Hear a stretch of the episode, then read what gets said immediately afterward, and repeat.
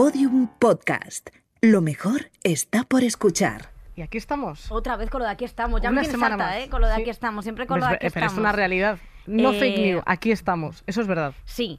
Mira, yo quiero contar una cosa que te estaba contando a ti antes, eh, antes Sí. de empezar este programa, que tenemos una invitada increíble. Bueno. Pero no voy a hacer spoiler porque siempre al final. Bueno, sí, bueno, no realmente spoiler, quien lo esté título. escuchando en Podium Podcast estará en el título, en YouTube estará en el título, en todos los sitios está en el título, pero vamos a hacer la- el misterio Siempre. de a ver quién está a nuestro lado. No se Bueno, sabe. da igual. Pero el caso que el otro día iba, eh, tú sabes que había quedado con mis amigos de la universidad que no veía hace muchísimo tiempo. Sí. Que quedamos en el mismo bar que siempre nos veíamos en la universidad. Se llama Bar Calabi, que no Sí, que tú, tú- dar tú da broma. todos los datos para que la gente vaya. Bueno, pues no va- si vais a ese bar, bueno, vosotros estáis avisados. Pero el caso que, que iba en el coche y me paro en un semáforo, ¿vale? Y de repente estaba yo escuchando mi música, mis cositas. Música es tu voz. Y entonces Ujú. giro la cabeza y el coche de al lado había un señor, eso te lo juro de verdad, haciéndose una paja en el semáforo. Ah, qué bien. ¿A ti te parece bien. esto normal? Pues hablar de esto antes de presentar a la invitada que tenemos no me parece. Pero es que no sabes lo que se estaba viendo el señor. Pero estaba viendo algo. No, no, el señor estaba mirando hacia adelante, O sea, no estaría te- escuchando. Yo qué sé. Pero no te estaba mirando a ti. No, no, no. Dios me libre, si además yo no soy objeto de ningún de paja de nadie, o sea, quiero decir. Ah, bueno, no lo Pero sé. fue. eh, no, no, le estaba mirando. O sea, quiero decir, era una paja, paja- una paja tonta. Como al horizonte, Sí. diciendo ¿qué, qué me deparará el futuro mientras es. se toca. Eso es. Ah, muy bien. Pero vamos, no tenía ningún tipo de reparo. El tío estaba triqui triqui. Y tú mirando. Y yo mi- mirando. Se la y cortaste, claro. yo creo que le, le, le, le corté un poco tal. Claro, yo me Mientras puse a- conducía. yo- no, pero estábamos parados en un Ah, semáforo. vale. O sea, vale, claro. O sea, Nada, él no, estaba, por lo que pasa es preguntar que él la técnica. con la mano en otra marcha. Eso es. Pero se el caso equivocó que... de palanca. Metiendo, metiéndose. Qué guarrería, de Es verdad. una guarrada, me da igual, pero es que los hombres, ¿por qué hacen eso? Quiero decir, es que yo no he visto una mujer nunca tocándose la- el garbancito, como tú dices, en, en un semáforo. No, bueno, habrá que no, probarlo. no. Pero que no sabes lo que yo me estaba bebiendo mientras veía a este señor. Bueno, no tengo palabras, por favor. Pues me Adelante, estaba bebiendo dilo, dilo. pues mi kaiku de confianza. o sea, siempre, bueno, esto es una cosa horrorosa. Kaiku café latte. Kaiku que patrocina un trocito de este programa. Tú sabes, el café con el que tu pepitilla late, pero no te la toques en un atasco. No, claro, eso nunca hagas lo de tocártelo en una taza. Es una, una, una ordinaria. bueno, si estás mucho rato parado, es que a lo mejor. Bueno, no se sabe. Bueno. Eh, pero bueno, yo estaba tomando mi Kaiku, lo que me dio muchísima energía para ver ese culmen. Claro. Así que eh, eh, muchísimas gracias a Kaiku. Sí, que total, ha gracias por patrocinado patrocinar este programa.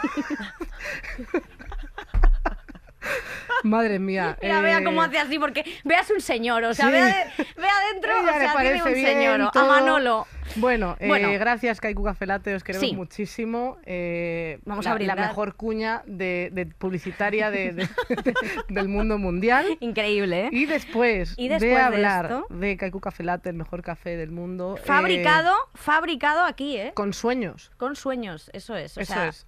Y Eso es muy importante, ¿eh? Sí. Y este sin lactosa muy bueno, ¿eh? Que a mí la lactosa me da unas flatulencias. Lo sé, lo sé. Paso todo el día contigo y es muy desagradable. ¿Te Eh, acuerdas cuando comí queso? bueno, si me acuerdo, estoy rubia desde entonces. Bueno. Qué asco, Y después de esta guarrería, es ahora, ahora Vale. tengo el papelón de presentar a- nuestra invitada. Es que claro, ahora, ahora, ahora yo tengo que presentarla. Ahora te dejo sola. Ahora solísima. Bueno, Tenemos a una estrella internacional, a Bueno. una mujer que admiramos muchísimo y, y que nos ha escuchado hablar de pajas y de pedos y me da una vergüenza que me muero presentar así a Julieta Venegas. bueno, Gracias, jo, gracias. Julieta. Qué gran introducción, me encantó. O ¿Sí? sea, todo, sí, no, muy bien, muy bien. La verdad, buena anécdota, no sé qué tan desagradable o no, pero es buena anécdota. Muy desagradable. Eh, Pero es bueno. que los hombres a veces hacen estas cosas de público que yo no lo entiendo. O sea, quiero decir, son, son raros, ¿eh? Sí, son, sí, raros, sí. son raros. Son raros. Esa son es la raros. palabra, Eh, realmente. joder, pues estamos súper contentas de, Sí. que, de que hayas venido De verdad. porque, jo, somos muy fans, muy, muy, No, muy, pues fans muchas- tuyas, muchas gracias. La Sí, verdad. Sí, sí. Y además es que, o sea, te, te han hablado del programa, quiero decir, no has venido engañada. No, Bueno, no me han hablado, me han hablado. Bueno, no, me han lo hablado. las un pajas poco no lo sabía. Eso no lo sabía. Lo de las pajas me enteré yo acá. Te has en vivo. Too late. Sí, sí, too late. No, no, sí, muy bueno. Todo el mundo me habló muy bien, así que nada, Qué vengo bien. contenta. Pues Qué muy bien. fenomenal. Te preguntaremos al final por si acaso. que hagas balance, ¿vale? bueno, eh, ponemos la cabecera y Y empezamos, a rajar. Sí, sí, venga. Vale, venga, Pon la cabecera, Marisa. Marisa, venga.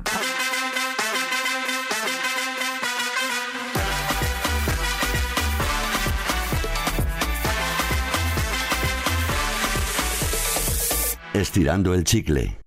Con pena y pánico. y pánico. Sí. ¿Quién es cuál? Yo soy Qué pena y bueno, pánico. pena y pánico. Eres bueno. pena y pánico, las dos. Eh, bueno, pues estamos aquí con Julieta Venegas, que Sí. yo flipo esté nombrando esto, o sea, cuando Esta- yo... esta frase. Claro, o sea, quiero decir, cuando me refiero, nunca habría imaginado nombrar esas palabras y que tener a esta persona Sí, delante de mí. total- totalmente. Pero bueno. Y que fuese verdad. Sí, total. Eh, sí, oye, tenemos que, bueno, sí. tenemos que, que hablar porque has, has sacado ahora recientemente eh, Mismo Amor, que es, es tu single, Sí. pero llevabas bastantes años sin sacar un álbum. Sí, bastante. Además, en ese sentido creo que sí soy como la antigua porque me, porque te- necesitaba terminar el disco antes de sacar una canción. O sea, como Claro. que voy a empezar a sacarlo muy poco a poco, pero esto ya es parte de un disco y para mí es importante porque es como parte de una nueva etapa, o sea, como en todo sentido. No sé, yo tuve que pasar por... Digo, todo el mundo pasamos por tantas cosas en los últimos dos años, ¿qué les puedo decir, chicas? O sea, todo el mundo. horrible. Entonces, como que realmente eh, los últimos eh, tres, no, no sé, para mí el, el 2020 significó que me puse a escribir otra vez después de, de, no sé, dedicarme a tocar. Yo hice unos shows yo sola, com- así tocando varios instrumentos, luego hice un monólogo de teatro. O sea, digamos que me desvié. Sí. y luego, cuando empezó la, la pandemia, como que necesitaba como un rincón para escribir y para, no sé, solo para escribir, como necesitaba unas dos horas de abstraerme y como para no volverme loca, la verdad. Y ahí empezó un poco. O sea, no es que esas canciones necesariamente las primeras que escribí entraron al disco, pero eso empezó un caminito que me llevó a este disco. Hasta este momento. ¿Y era tu plan antes de la pandemia? O sea, eh, o con la pandemia se truncó al- al- eh, otro plan eh, y la vida al final te puso en el lugar de decir, vale, voy a escribir, me, me Sí, apetece. me- Este, tenía, tenía como bastantes, de hecho con el monólogo de teatro íbamos a ir a, a presentarlo a varios lugares, íbamos a ir a México, íbamos a, no sé, Perú, íbamos, teníamos como varias cosas programadas y claro, vino este encierro y yo tenía algunos shows. De hecho, la verdad confieso que en algún momento antes de que empezara el año, cuando yo terminé una gira en México en marzo, que había presentado este show yo sola, que le, le llamaba íntimo, por un momento dije, ay, creo que puse demasiadas cosas. creo que se me pasó la mano. Y de repente vino como el encierro y tuve, empezó a cancelar- se empezó a cancelar todo. Y, y fue como, ay, bueno, no sé. Tenía que haber hablado más Sí, bajito. tenía que haberlo hecho un poquito más bajo. Tampoco pensé que era tan así.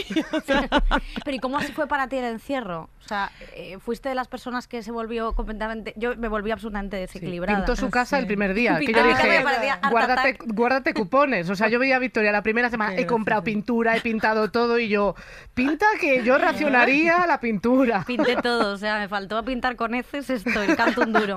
Pero porque me volví loco. O sea, hay gente como que lo llevó muy bien, yo lo llevé muy mal. No sé cómo lo llevaste tú. Pues yo le llevé muy bien, la verdad. O sea, eh, solo eso, que tenía esas, esas dos, tres horitas en el piano y con eso ya se me, se me calmaba todo, porque en ese momento cuando cayó este, la cuarentena, cuarentena bien cerrada, yo estaba como a punto de empezar una, como a mudarme, porque vivíamos en un lugar chiquititito con mi hija y cuando cayó dije qué mal preparada estaba yo para esto. O sea, todo la casa era chiquitita, no le entraba luz, yo no tenía ni siquiera con qué trabajar, o sea, de repente dije, qué mal la hice. qué mal, qué mal. Entonces eh, tenía un metrónomo en casa y con el piano y ahí empecé como a escribir, primero como para, no sé, para eso, no volverme loca y no, ni siquiera podía tirar con el por el balcón porque eh, era un balconcito de un primer piso y además tenía como una reja, entonces era como sacudir la reja, así como esa No, pues, onda. Sí, sí, sí. Claro, y ahí empezaste a escribir sin tampoco tener claro, eh, No era la idea de simplemente nada. sacar para sacar Sí. sentimientos fuera, es- expresar y poco a poco fue encauzando eso en un álbum. Sí, total. De hecho, esas primeras canciones no quedó casi nada porque eran todas como te extraño, qué difícil estar encerrada. O sea, eran cero metáforas, era como bastante, o sea, todo mal. Las mascarillas al Sí, las piano con el mascarillas, metrónomo. las mascarillas. Me quiero ir. No puedo respirar. Esto es horrible. No, sí que es verdad. Pero tú has- has- eres, bueno, para mí, te voy a contar una anécdota que es totalmente cierta. Eh, en la canción de Limón y Sal, yo se la escribí a un chico la letra y se la mandé a un chico que me gustaba. Pero le dijiste que era Ah. tuya. Le dije que era mía. Sí, sí, sí, sí. sí. Muy Le dije bien. que la, la letra era, era mía. Yo te quiero con limón y sal. ¿Cómo, cómo iba a pensar que yo, que yo, una rata como yo, no iba, iba a escribir semejante cosa? Pero es que esta persona, que además es mi amigo ahora, eh, a punto, me dijo que no. O sea, me dijo que no. Ay. Me dijo que no y yo tenía un desamor horrible. Y yo he escuchado tus canciones, porque tú has hablado mucho del amor me en tus encanta. canciones. El tema me encanta. Te no puedo encanta el amor. Sí, debería hablar de otras cosas, debería ser más seria, no sé. ¿Qué A va, veces hombre? hablo de otras, a veces cambio el tema, ¿eh? O sea, a veces hablo de otros temas, pero como que Sí, y de hecho, hace un par de años yo decía, no, no tengo ganas de escribir canciones de amor, no sé qué. Y luego, pum, otra vez. O sea, digo, ay, no sé, me gusta. Me, me, me parece como infinitamente divertido el tema, ¿sabes? Sí. O sea, como que siempre hay algo que, que diferentes maneras de contarlo. Claro. O sea, no sé, yo, yo, yo siento que lo he oído como de todas maneras, según el momento de mi vida, supongo, y lo que estoy viviendo es diferente como el... En este disco hay como, como eh, incluso la más, eh, digamos, positiva, dice como, estamos acá y es algo. Eso ya está bien, ¿no? Eh, mi tipo de canción. Sí, o sea, como que todo bien, estamos, estás aquí, no sé si es para siempre o no, pero está buenísimo. O sea, Es que el amor también, o sea, es que en realidad es un sentimiento súper abstracto que, que, claro, que puedes escribir sobre eso en un año, pero luego al siguiente sentir otra cosa completamente diferente Sí. y hay muchos tipos de amor también en ese proceso. pero, por ejemplo, hablar de Parkins sería un tema más cerrado. por ejemplo. sería muy limitado. No tendrías mucho... Claro, yo si me dijeras todos mis discos son sobre Parkins, digo, bueno. O sobre eh, helechos. Sobre, sobre, un, sobre un helecho. Bueno, pues me sorprendería, digo, oye, pues. Pero el amor al final es verdad que es un sentimiento que cambia, que tú misma Que te mueve. actualizas a ti misma. Sí. Tú siempre, eh, cuando escribes sobre amor, es la situación que estás viviendo, porque hay muchos artistas que dicen, no, yo escribo, pero no es la situación que estoy viviendo en ese momento, sino que me inspira y ya está, y hablo de una ruptura, pero no estoy sufriendo una ruptura, o viceversa. ¿Tú cómo lo haces esto? Yo sí. claro. O sea, no debería decir, porque además, digo, hace cuenta, e- este disco tiene mucho como eso, este, bueno, esta canción, ¿no? Que es realmente, no es como un final, es como un momento como, un momento de conflicto, de, o sea, no estoy contando un final, sino, de hecho, pues, sigo con mi novio y esa canción la escribí en un momento de drama con él. Él escuchando la canción en plan, Dios mío, ¿qué ha pasado? Mirándolo así, diciendo, ¿eh? No me habías avisado. Enterándose en ese momento. No, él como que le digo, bueno, te metiste con una compositora, no sé, digo. Es lo que no hay. sé, es lo que hay, claro. Eso es- pero, pero a mí como que lo que, lo que me gusta es, es como, como... A veces, claro, a veces, eh, yo creo que hago a veces como revoltura, mixtura de, de, no sé, de historias de amigas y tal, pero sí suelen ser cosas mías, y más cuando estoy mal. O sea, si estoy mal, es como, y, y ni siquiera creo en eso de que la inspiración viene cuando estás mal, pero me sale muy fácil. O sea, esa canción, la de Mismo Amor, la escribí así como, eh, me, me llevé un ritmo que me dio Alex, que me dijo, bueno, estaría bueno que te lleves, a ver, prueba estos ritmos y a ver qué. Y me la llevé y regresé con esto y me dice, pero... ¿Cómo? O sea, le digo, pues nada, me agarras en un momento con un poquito de conflicto, me das un ritmo como este, te voy a llegar con un hit. O sea, no sé. Hombre, claro que sí. A mí es que esto es, por ejemplo, a mí me inspira mucho para hacer comedia, que esto ya lo hemos hablado en algún Sí. momento, el estar mal. O sea, yo cuando estoy bien, ce- o sea, cero. Entonces yo busco conflictos todo el rato para Sí. pelearme. Nacho, que es, eh, bueno, está, está ahí, ese es mi novio, bueno, o sea, quiero decir... Puede, bueno, ah, puede atestiguar. Está moviendo la cabeza así como, bueno, eh, pero sí que es verdad que yo busco el conflicto. O sea, intento como, incluso provoco, provoco alguna peleita. Yo es que, tía, para la, para la comedia, pero por ejemplo, para escribir poesía sí que me llama muchísimo más est- estar mal, porque es más fácil, o sea, siento que me resulta más fácil mostrar ese sentimiento. De hecho, cuando estoy bien, me jode. Porque, Claro. porque o sea, no, no sé, en tu, en tu caso, cómo tienes que, que equilibrarte o si tienes que, cuando te encuentras súper bien, tienes que agarrarte a lo mejor a, a, mm, sentimientos más pasados o alguna historia nueva y tal. Ficciones o amigas o Alguna, alguien, claro, ¿no? Sí, eh, en plan sí. de, ¿estáis mal saliendo a la calle? ¿Estás mal? ¿No Cuéntamelo. quieren contarme algo? Porque yo sí que para la comedia, yo algo bien, si estoy bien, no me, no me sienta mal. O sea, pero para hacer algo más sentimental necesito estar yo un poco bohemia. más, Sentirme este, yo. más vulnerable. Claro. Porque al final es como que es cuando más te muestras, eh, porque también esa parte de exposición, yo no sé, eh, Julieta, ¿cómo, ¿cómo lo vives tú? Porque al final eso, muestras cosas de ti que, bueno, la gente tampoco tiene que saber qué es tuyo, qué no es tuyo, pero estás mostrando sentimientos tuyos. Eh, Sí, ¿Eso cómo y, lo y vives? sabes que soy, soy como muy pudorosa en general con eso de mostrar como mis sentimientos, pero, pero es chistoso como que en las canciones siento que puedo jugar con, con cierta sensación y tampoco ser tan explícita, ¿no? O sea, puedo como como me siento como que puede ser y puede no ser queda como Claro. ambiguo ahora, ahora estoy aclarando que sí está todo mal porque ahora todo el mundo se va a dar cuenta Bueno, me esto lo vean. cortamos, tú no te preocupes. O sea, Chales, le ahora sí ya me eché cabeza no, Sí, no sí, sé. sí. No, hay mucho de ficción, eh, mucho de historias de otra gente. sí es como ahí es una, una mezclita, mezcla, ¿no? mezclita, Realmente sí. tampoco tienes que ser fiel a la realidad, ¿no? Te coges, o sea, te, bueno, te agarras, perdón, porque aquí eso, eso significa Sí, otra sí, cosa. sí, sí, sí, Eh, Bueno, se puede coger a lo mejor dentro de eh, la composición, pero bueno, no me meto. Como que te agarras a historias que no, no tienes que seguir ninguna línea argumental ni de veracidad ni nada. O sea, es como Sí. de cojo esto que le pasó a, a esta otra persona y ya está. A mí se me hace más reveladora la poesía, la verdad. O sea, se me hace que revela mucho más porque ahí sientes, aunque también tampoco es explícita necesariamente, me parece que a mí me costaría más escribir un poema, siento que una canción oculta más, no sé, porque también está la melodía, ¿no? La melodía te, te acompaña de una manera, si pones una letra todo mal, pero una melodía súper alegre, puedes ahí como jugar con Sí. el, con, no sé, estoy siendo irónica, o no sé, estoy siendo no sé qué, no, en realidad no estoy queriendo decir eso, caíste, esa onda, pero la poesía me parece que es mucho más Ya.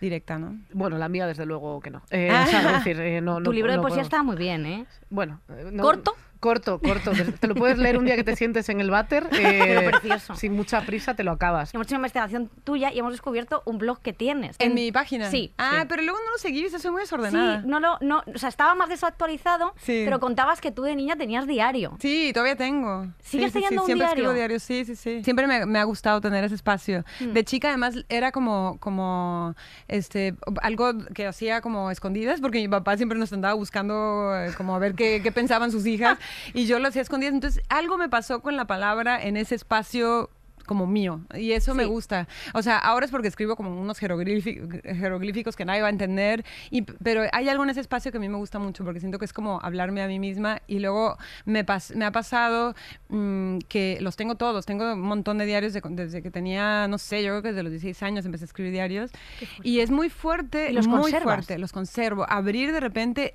es como transportarme en el tiempo. O sea, dije, claro, en realidad lo escribo para mí. Yo no sabía que los escribía para mi yo del futuro. O sea, realmente porque es muy fuerte. Hay cosas que a mí ya se me olvidaron y que de repente las leo y digo, wow, qué fuerte. Pero- y tampoco es que me gusta leerlos. O sea, Claro. abro una página y, y, uy, me quedo así y vuelvo a cerrar y ya. O sea, no es como que, si no es como muy raro. Me siento como que estoy mirando el ombligo. No sé, es raro, es raro. No, pero- sí, es, o sea, es raro. Yo, yo me acuerdo que eh, mi hermana tenía un diario de las supernenas, me acuerdo perfectamente el, el diario de las supernenas y tenía un- una llave, entonces yo solo quería saber qué ponía mi hermana en el diario, era una cosa, entonces una vez... Que las ya- llaves de los diarios, por cierto, se abre con una horquilla. O sea, desde aquí claro, no quiero yo animar a la gente a forzarlo, pero es verdad que la llave no hay una seguridad Sí. muy alta. Entonces yo lo único que hacía era imitarla, pero yo me cansaba, era como, bueno, sí, lo apuntaba tal, y además era como un, un diario como de odio, en plan, bueno, pues odio a esta, odio a la otra, esta se va a cagar mañana, era más un libro de amenazas, ¿no? Entonces, si alguien lo leía era como, bueno, esta persona, esta niña violenta,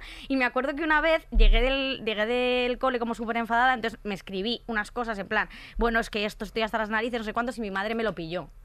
Y me Ah. dijo, mira, hija, dijo, hay que... hay que parar Terapia. terapia. O sea, esto Ah. no puede ser.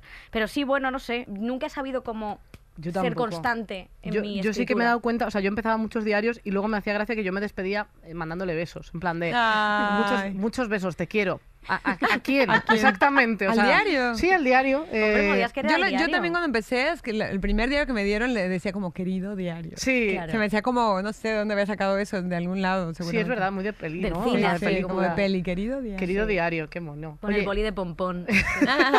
sí, tal cual, tal cual. Estoy por Brian.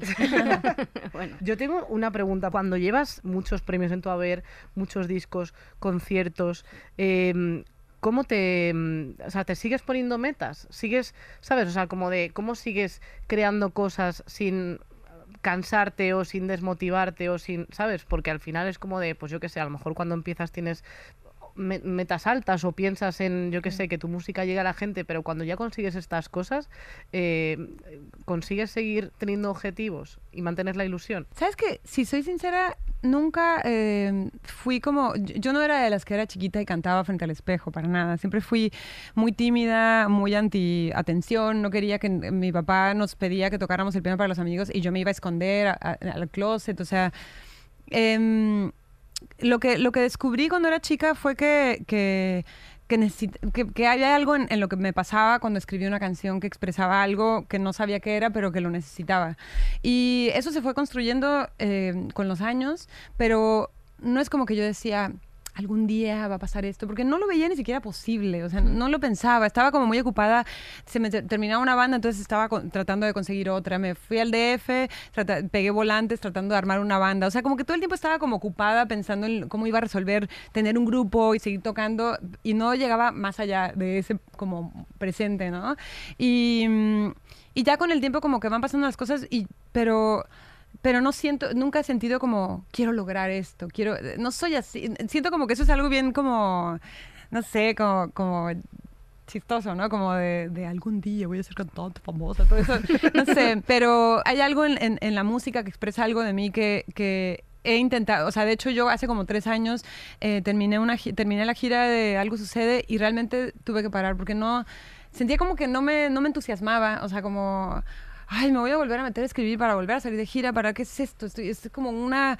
Y Como no, un círculo Ajá, era un círculo y yo de repente necesitaba como pensar si realmente quería eso todo el tiempo así o si había otra manera de hacerlo, si como que necesitaba parar un poco y algo eh, como que además digo, no sé, empecé con mi pareja, quería como vivir eso, nunca había tenido el tiempo, siempre estaba de gira, entonces como que dije, bueno, voy a tomarme un tiempito y me mudé de país, todo eso, ¿no? Entonces, em, después con el tiempo me di cuenta, cuando, ahora que ya terminé el disco, que estoy empezando a salir, que puedo en cualquier momento decir, bueno, dejo la música, pero hay algo de mí que, no- que se va ahí. Que si yo renunciara realmente, que si yo dijera, bueno, no sé, ahora me dedico a una Otra cosa. pongo una librería, me pongo no sé qué, hay algo de mí que no queda, que no está siendo expresado. Y eso, digo, tengo que aceptar que eso lo necesito, ¿no? O sea, necesito que esté ahí. Y hasta ahí llega mi ambición. No tengo más que eso. O sea, para mí, este, las cosas que han sucedido y eso, yo no sé, el otro día platicaba con alguien y digo, últimamente me estoy, estoy como leyendo muchos este, diarios de artistas y de señores artistas, porque digo, ¿de dónde sacan tanta cer- certeza? Yo nunca me la he creído, me ha costado tanto creérmela. Digo, ¿Cómo le hacen? ¿Por qué se la creen tanto? ¿Por qué, por qué va este Herzog a, a hacer una película al Amazonas y no le, no, no le parece una locura? ¿No le parece que, que es una... No, le parece genial. Digo, qué padre tener esa seguridad, ¿no? Yo nunca he tenido esa seguridad. Siempre como que...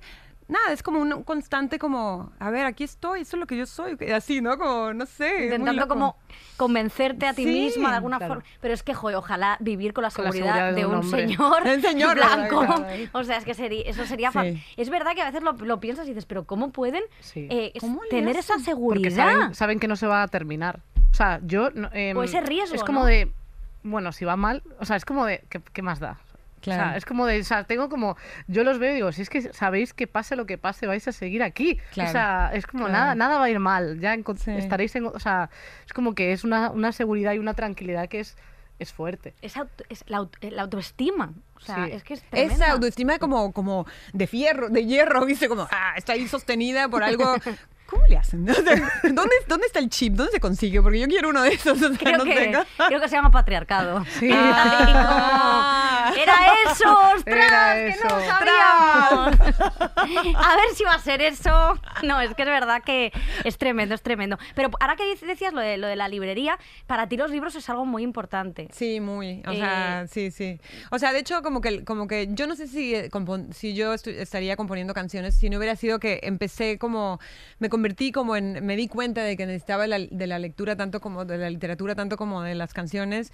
Y es algo que para mí está ahí. O sea, no sé, no sabría cómo, no sé qué escribiría si no leyera, no sé si la música hubiera tenido el mismo significado que tiene desde que compongo canciones, porque cambió mucho el significado. Yo soy bien instrumentista y me encanta tocar, pero hay algo en las canciones que es lo que me sigue jalando, o sea, Sí. en el escribir canciones. Y cuando empiezo una, digo, siempre es algo nuevo para mí, pero a la vez es como, me encanta, o sea, me divierte mucho, me parece como, wow, qué lindo hacer esto, no sé, como... ¿Y la como- pasión por la lectura la tienes desde niña?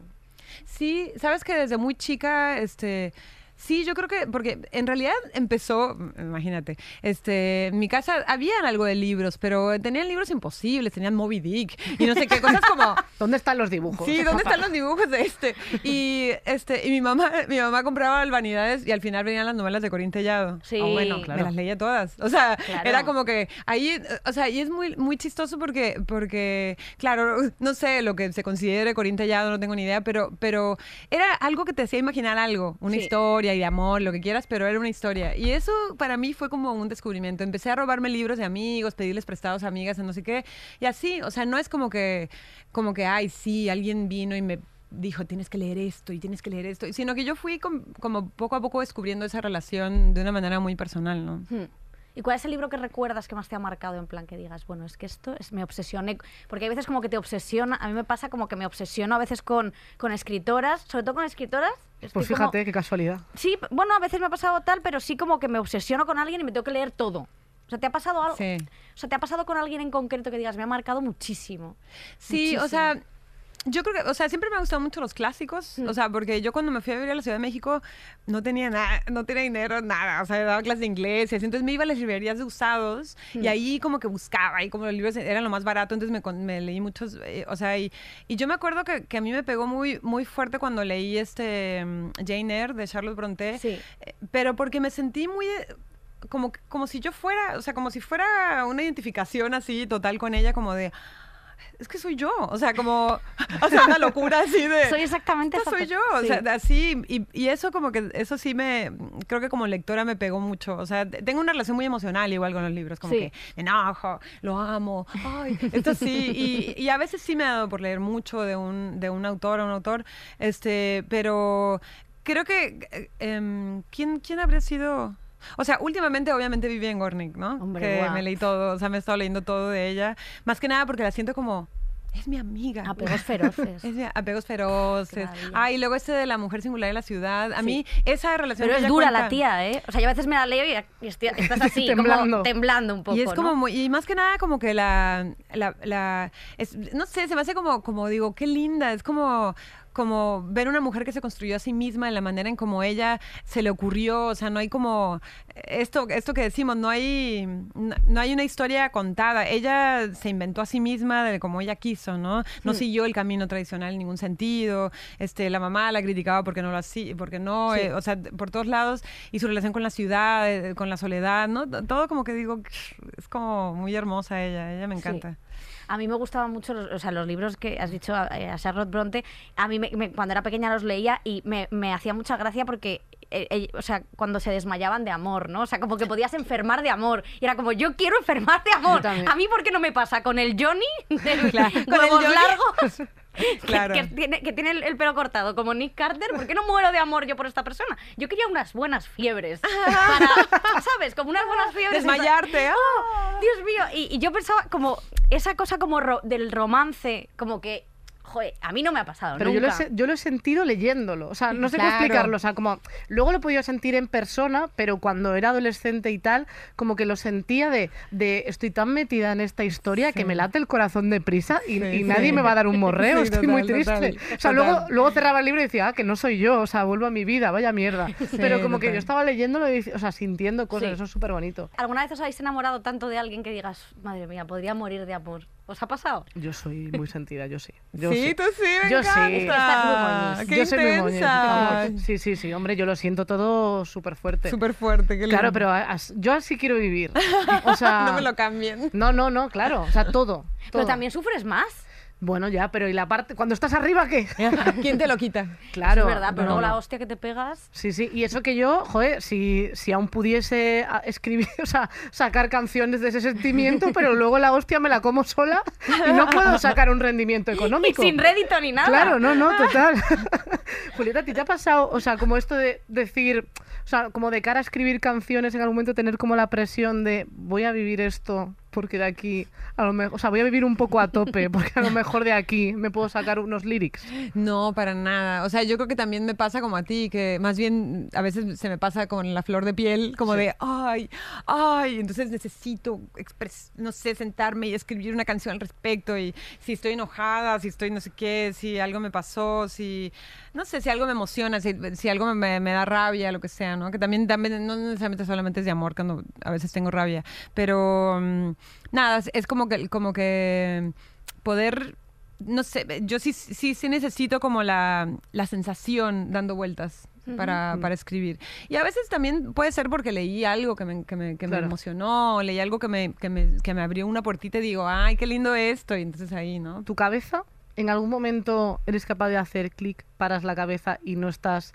viendo el mundo de una forma creativa? No todo el rato, no, no escribo todo el rato ya. O sea, digo, yo creo que nunca escribí todo el rato. Siempre como que me gusta, eh, por ejemplo, yo no soy nada de escribir en viajes, ¿no? Hay mucha gente que sí te dice, estoy de viaje, estoy escribiendo constantemente. Yo no, yo, yo soy, en ese sentido soy como muy metódica, necesito mi té, mi piano, mi, o sea, como que me gusta mi Tu espacio. jornada de oficina. de- Sí, mi jornada oficial. No, o sea, como que esa cosa de gente que se va de viaje a una playa, a inspirarse. Yo, yo cero, nunca lo he hecho.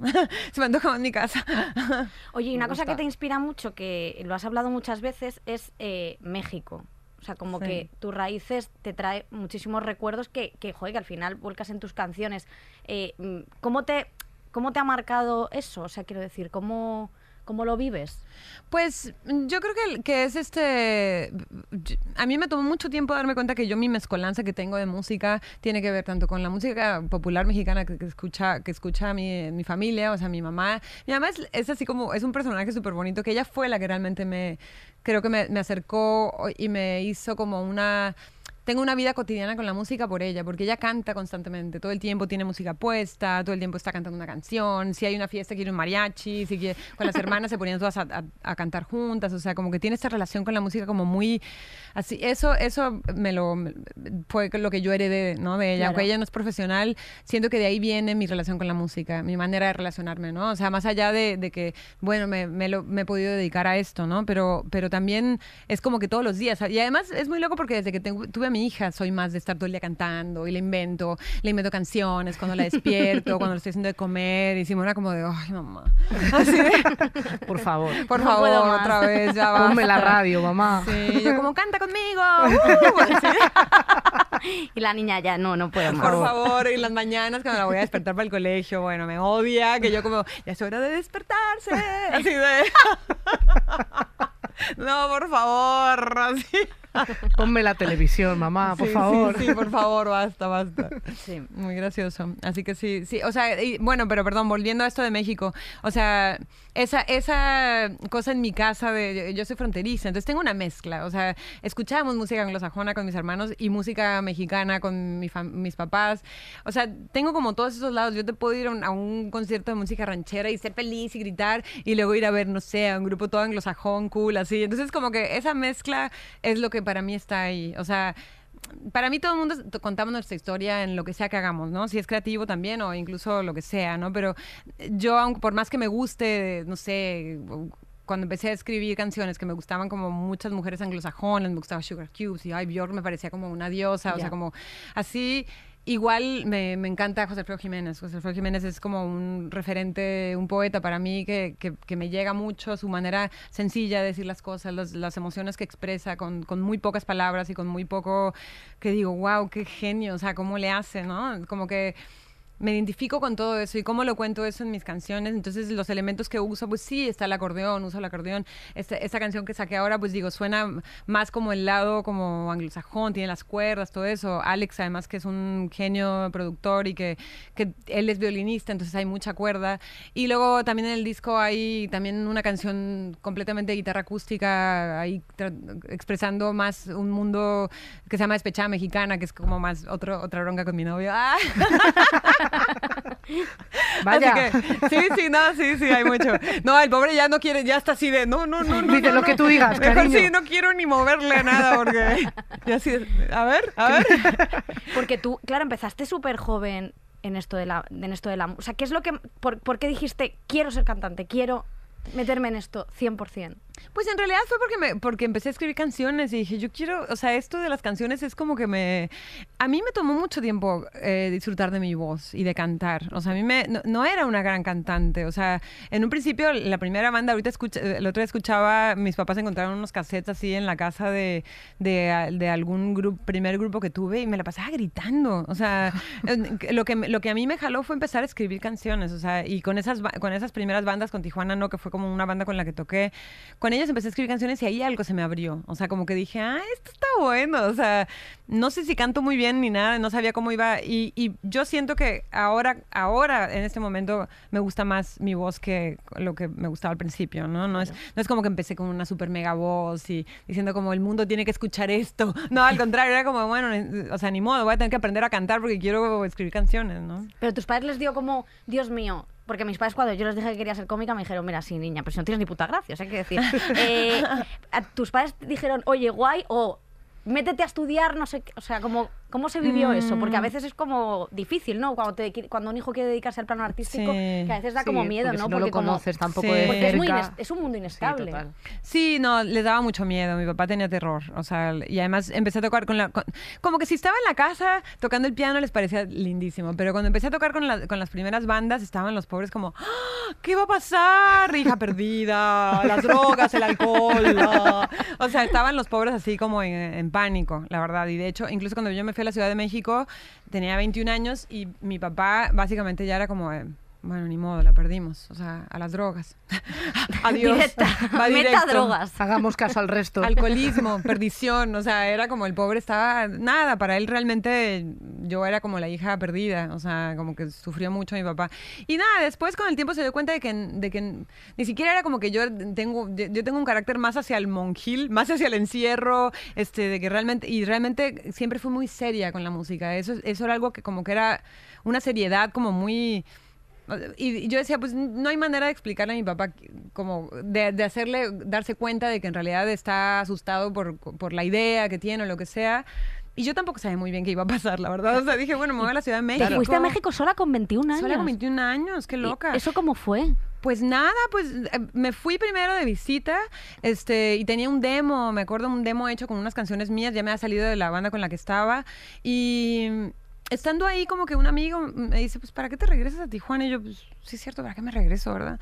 Y me quedé, empecé a dar clases de inglés y luego empecé a armar un grupo, o sea, pero te juro que ahora me acuerdo de esas cosas, me iba a las casas de gente que ni conocía, a sus casas a escucharlos tocar batería, yo digo, qué loca, o sea, metiéndome a casas de gente que ni conocía, o sea, yo si fuera mi mamá, no sé si mi hija me sale con que sí, ando por la ciudad, este, voy a ir a meterme a la casa de quién sabe qué tipo que me, me- me habló por teléfono, porque no había nada de redes sociales, Claro. entonces Claro. yo pegué volantes en las tiendas de discos. Y nada, o sea, como que... mm, Y al principio sí estuvo duro, la verdad. Al principio yo me senté, o sea, sí me... Yo siempre, siempre he sido solitaria, pero ahí me tocó realmente ser... ah, sentir como el peso de un lugar en- tan grande como la Ciudad de México, sin conocer casi a nadie. O sea, sí estuvo medio rudo, la verdad, al principio. Claro. Y muchos premios en ese camino también. Sí, pe- que- pero después, o sea, al Sí, sí, principio, sí, claro, pero- después sí, este, pero igual no me lo creía, nunca. Eso O te iba a sea, decir, digo, cuando recibes, eh, o Yo- sea, los primeros premios que son, o sea, Grammys. Muchos yo premios. Son decía, locos. yo decía que me lo van a venir a quitar, o sea... Se darán cuenta de que soy una que- estafadora. sí, tal cual, te lo juro. O sea, siempre había como una Pero- sensación como de, como de todo el mundo, sí, felicidades. Y yo todo el tiempo decía, mm, Síndrome de la impostora mucho. Un sí, mucho. O sea, que además, no sé, me, me tomó muchos años de como que se me quitar, sacudirme de eso, ¿sabes? O sea, Sí, sí, sí. y más que nada como que ahora más bien eh, disfruto mucho, yo siento que ahora disfruto mucho más lo que hago y lo que soy que antes que cuando, no sé, a lo mejor ah, estaban pasando como más cosas, no sé, pero no sé, es como me... Todo tiene como su proceso, ¿sabes? O sea, y si va, yo, yo a todo mundo siempre le digo, si tú vas como haciendo un caminito, las cosas van a empezar a pasar naturalmente, porque luego, ya sabes, llegan como chavitas súper chiquitas y me dicen, ¿cómo, ¿cómo hago? ¿Por dónde empiezo? Empieza por hacer canciones y aprende un instrumento, o sea, no, trata de hacerlo tú, o sea, y, y eso poco a poco va llevando a que algo pase, que algo pase, ¿no? O sea, todo es un proceso para mí, como que todo me parece que tiene que, tienes que darle su tiempo, tienes que como darle su espacio, a ti misma también, ¿no? Como que...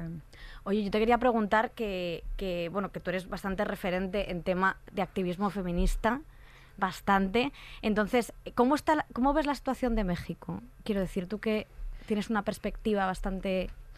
Pues clara es que es muy fuerte lo que pasa en México. que es muy heavy. Es muy fuerte em, que desaparezcan 10 mujeres al día. 10 mujeres al 10 día. O sea, eh, eso es que no lo, o sea, insólito. ¿Cómo puedes siquiera como Vi- vivir como si... vivirlo? sí. O sea, como, no sé. Y a mí lo que me parece más frustrante, que yo siempre estoy preguntándome, ¿por qué López Obrador la trae contra el feminismo? O sea, se pelea con el feminismo y dices tú, deberíamos estar tratando de construir algo. De, de- de- de- tendrías que como traerlas a tu bando y, y- y preguntar y saber. Y, y es muy fuerte porque eso solamente está perjudicando. O sea, solamente está como...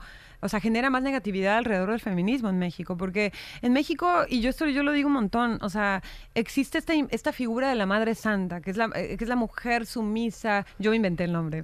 ¿Les gusta? gusta, La me Madre gusta. Santa. Es Madre como, Santa. eh, o sea, como la mujer linda, perfecta, sumisa, que, que, que cría a los hijos y es como la gallina que los tiene aquí, y es toda buena y ahorrativa y todo.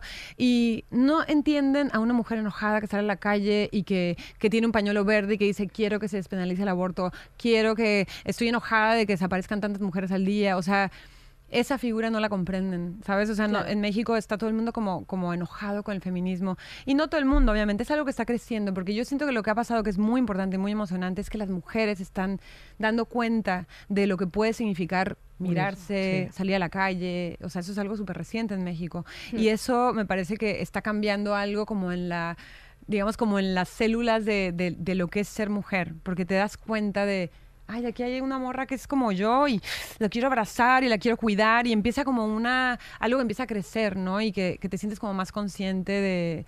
Y, y yo siento que todavía falta un montón, más que nada porque la sociedad está como muy muy cerradota, o sea, Sí. es muy, muy conservadora en muchos sentidos. Entonces, em, Aquí, falta- aquí mejor, pero aquí también, ¿eh? O sea, aquí Sí, también en todos lados, en mucho. Sí, realidad. Sí, sí, en todos lados, o sea, Siguen viendo el feminismo como el enemigo. Exactamente, y yo, yo siento que, por ejemplo, Argentina ha sido un- una punta de lanza. Yo, a mí me tocó como vivir, yo, yo de hecho, las primeras marchas a las que fui es en Argentina, de hecho solamente he ido a marchas en Argentina, este, que me pareció, dije, wow, estas mujeres van a, se, le- o sea, se llevan a todo de frente, son increíbles y han sido una punta de lanza. En, en- en Latinoamérica ha sido las que empezaron a despertar a todo el mundo en diferentes partes de Latinoamérica, ahora en Colombia también se despenalizó el aborto, en, en México van varios estados, pero todavía falta un montón. O sea, como que empieza y esta conciencia de, de, oye, la, ¿qué onda con la violencia que hay hacia las mujeres? O sea, como salir a marchar para, para protestar de, de Y eso, ponerlo ¿no? sobre la mesa. Ponerlo sobre Claro. la mesa, hablarlo. Incluso en la calle las mujeres mirarse y decir, como, a- eso me parece que son cosas que están que sí están generando algo importantísimo, ¿no? Pero Claro. todavía falta un montón. Pero porque les da miedo. O sea, al Claro. final es que eso acojo. O sea, Hombre, una, que- una mujer tomando decisiones eh, y, estando Sí. segura de sí misma asusta mucho. y el Sí, tal 50% de la población como levantándose, quiero decir, a decir, oye, ya está bien, Ya o sea, esto ya estuvo. Sí, O sea, total. ya está bien.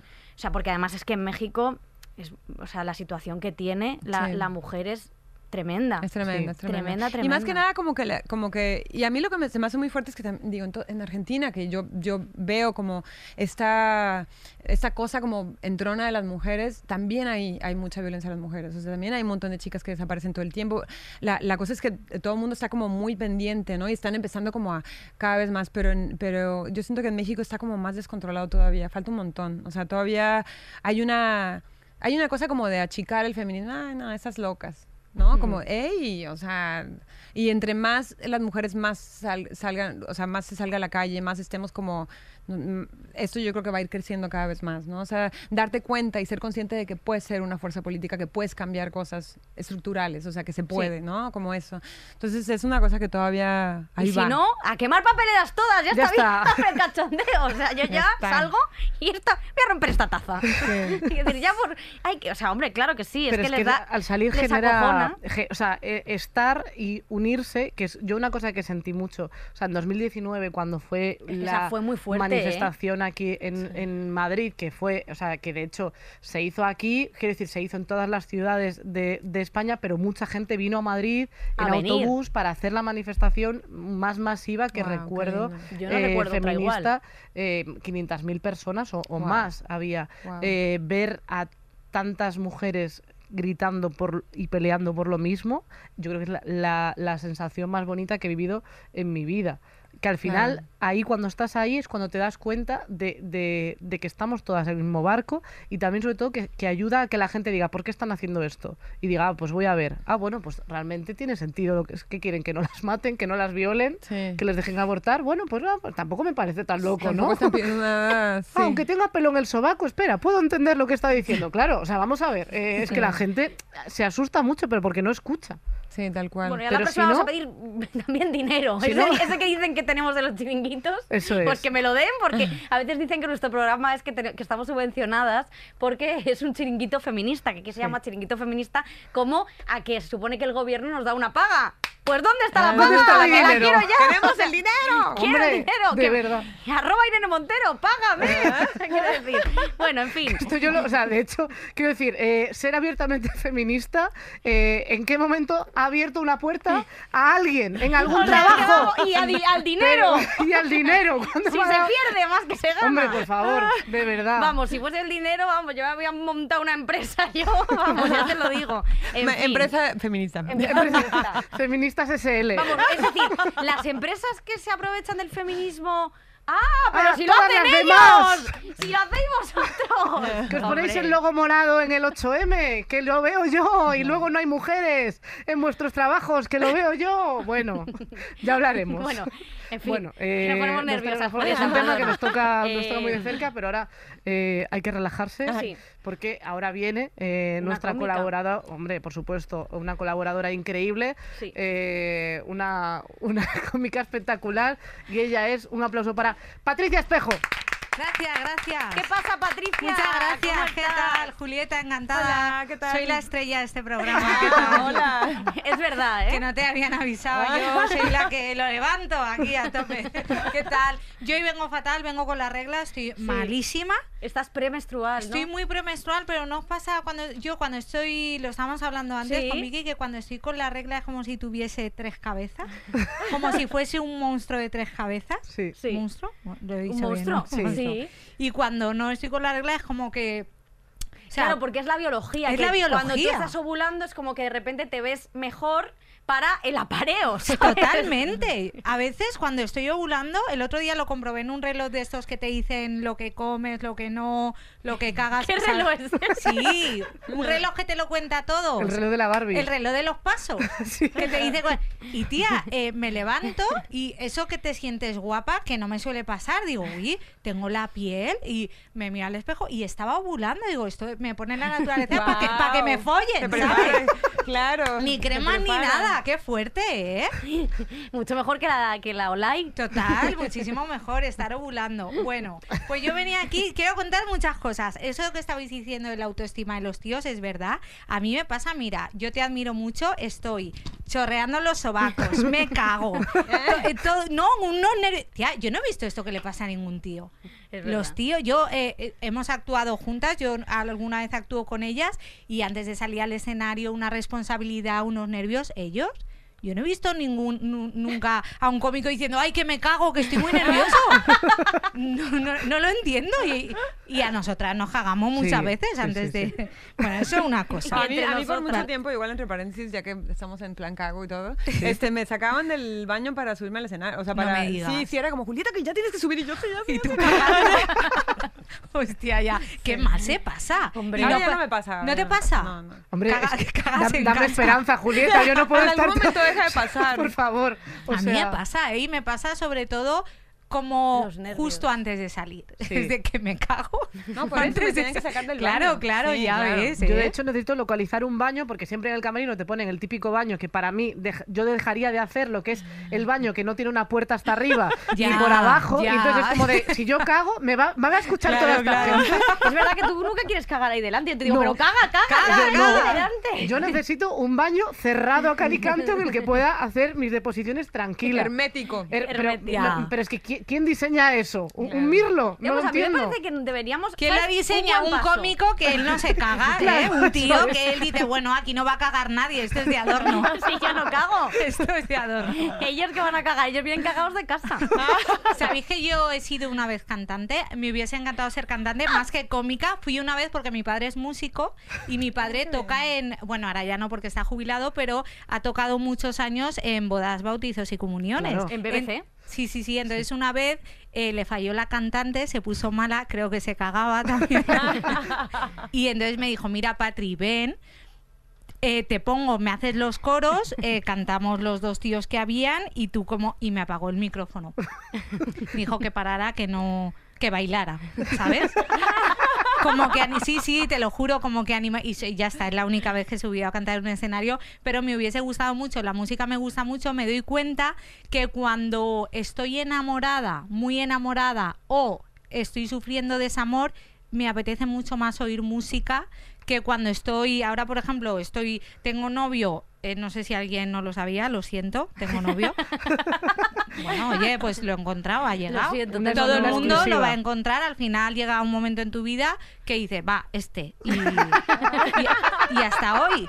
No, es broma, que lo, que- lo quiero mogollón, pero sí que estoy en un punto que... que Como tranquilo, dices, ¿no? Sí, que hay un momento que el amor Sí. se tranquiliza y de Se repente es un coñazo, sí. digámoslo claro. Sí, hombre. no, que no encuentro, me siento como que no encuentro canciones para mí. ¿Sí? Claro, porque todas las que me encuentro son de para estar muy enamorada. O que te-.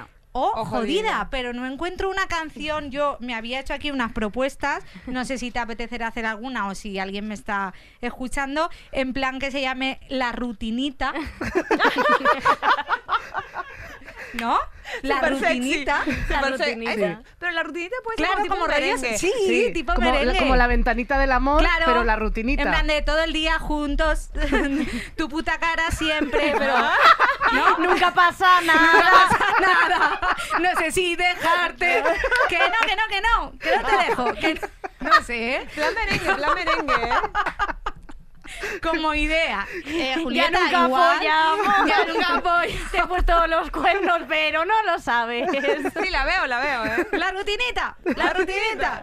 Sí, está bueno. está bueno. Otra que se Julieta diciendo, está bien, está bien, Sí, calla no, ya. pero me gusta la, la onda, ¿Sí? es que sí le imagino como un merengue. Sí, La su- rutinita, la rutinita. La rutinita. Ahí está.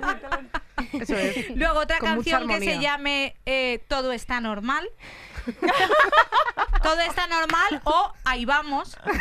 Ahí vamos. Ahí vamos. Mirando. Sí, porque, jolín, yo creo que la gente. Porque al final, ¿sabes lo que pasa? Que la propia música te incita a tener relaciones un poco. eh, extremadas, ¿no? Claro, un muy poco apasionadas, muy todo. apasionadas y Muy normalmente intensas, ¿verdad? muy intensas.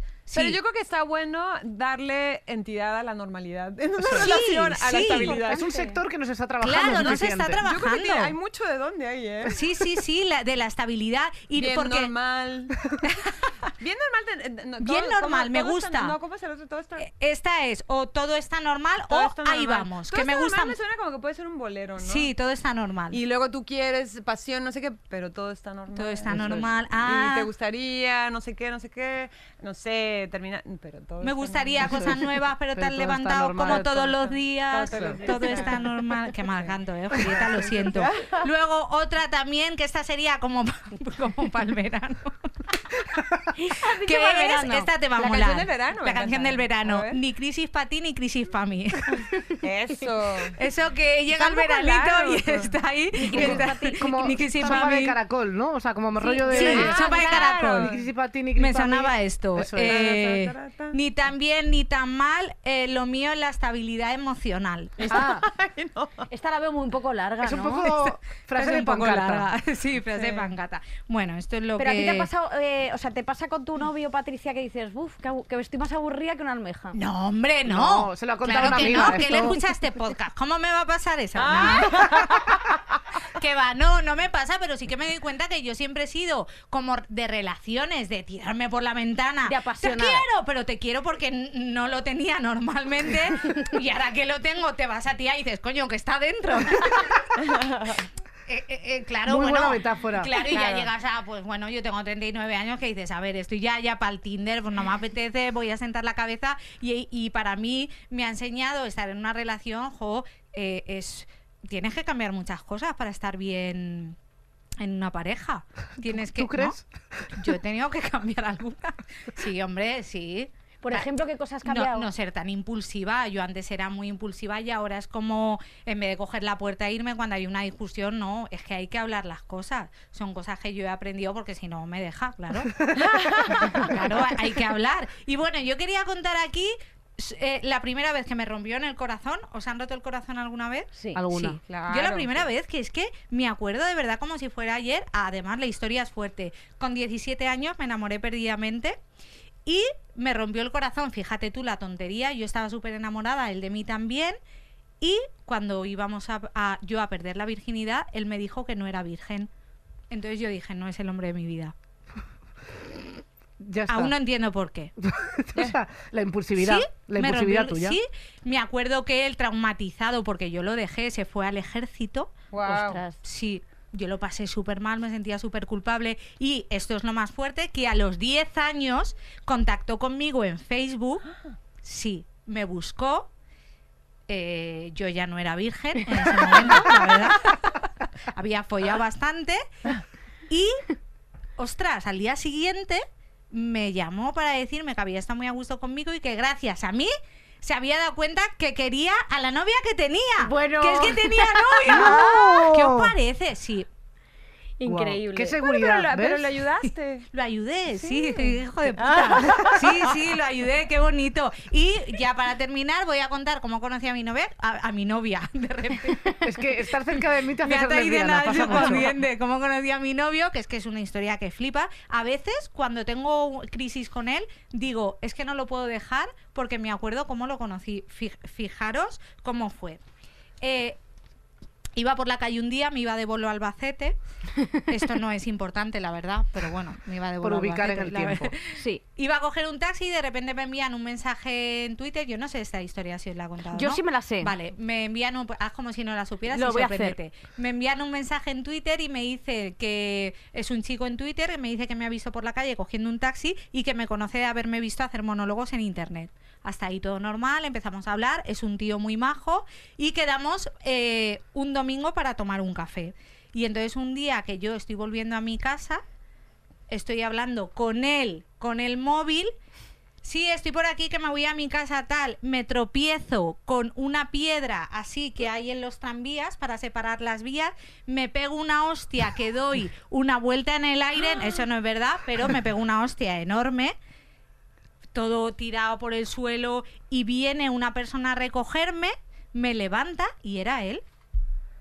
Oye, qué bonito, Os lo ¿no? juro, Ay, esta historia buena. parece mentira, pero es verdad, ¿eh? Ay, qué buena Yo historia. durante mucho tiempo pensé que era un acosador. hombre, Que es estaba detrás de hombre, una. claro. Hablando contigo como... Claro, que era un acosador. De Sí, hecho, Claro, es que es sospechoso, lo que te sospechoso, ¿eh? piensas. me rompí el brazo. De hecho, sí, me rompí el brazo. Es que me pego una hostia muy grande. Y todo el mundo me decía, ostras, qué mal, lo siento. Y yo, lo siento. He conocido al hombre de mi vida. eh, Mm. No me duele el brazo. Eso es el amor. Ostras, Bueno, y, la- precioso. y supongo que te habrán inyectado cosas que también te ayudaron En a no Exactamente, me dieron mucha, mucha Igual no mucha todo, el mundo, no todo el mundo le pasan esas cosas, ¿no? No. Pones muy alta la vara también, o Sí, sea. ahora la gente va a intentar romperse el brazo también. Claro, para- no, pero sí que se es tiren, cierto- No se tiren, no se tiren al piso. Por, Pues no, por No, no, pero no. que fue una manera, jolín, Muy curiosa Sí, de no, muy lindo, muy que a veces cuando tenemos un poco de crisis digo, jo, es que a quién voy a conocer yo tirar en la calle, ¿sabes? Hay que a, a ver, ¿quién voy a conocer que estuviese detrás de unos arbustos ¿Quién no me va a levantar de la ¿Quién calle? Acosar así, Sí, de sí. esa manera tan elegante? Sí, sí, sí. ¿Quién me va a acosar así? Mi chiquirritín. Bueno, qué bonito. Eh, Pues oye, Patricia, Patri, muchas muchas gracias. Te damos un aplauso compartir enorme. este Te queremos mucho. Gracias, muchas increíble. Porque el amor eres tú. Y ahora llega el momento de pedir las bragas a Julieta. Eh, Ah, claro. Julieta, es el momento de que nos, nos, Traje, traje. nos des tus bragas y nos expliques por qué, qué has elegido esta pieza textil. Porque están muy bonitas. Eh, realmente sí, a ver, eh, es de encaje, Sí. Como con flores. Qué bonitas. Oye, muy bonitas, ¿eh? Y buena calidad, ¿eh? Muy Se- buena se calidad. intuye. Realmente, espera a ver que, que, que vea grave el textil, increíble. O sea, muy bien. Eh, El motivo es belleza, porque me parece bien, porque nos han mandado unas cosas aquí feísimas. Sí, es verdad. Eh, Sí, estas se me hacen como coquetonas. Eh, sí, este, total. Y, y digo, me gusta, me gusta. Eso, eso es algo que yo usaría solo eh, para salir, ¿no? O sea, claro, yo, yo, o sea, como que a mí, yo tengo diferen- diferentes bragas para diferentes horarios del día. Y eso es como para cuando mi, mi novio me dice, vamos a cenar. Pues me pongo la braga buena. La braga buena Saca las bragas, saca las bragas buenas. si no, las bragas buenas no las que están manchadas de sangre de hace tres días. Eso es. Que eh, tengo yo todas. todas. sí, sí, sí. Ti, ti, ti, Ah, ti, ti, ti, ti, ti, ti, ti, ti, ti, Canta el himno este, no sé por qué. Bravo. Y ahora falta la canción, que esto ya es un despropósito. No hace falta que te unas. Yo simplemente pongo una canción. Y, Y la y canta puedes por cantarla encima. o no y cantarla. ya se acaba si el programa. ¿Cuándo serás mía? Ay, Vas a poner David Bisbal. Todo te daría. Ave María, ¿cuándo serás mía?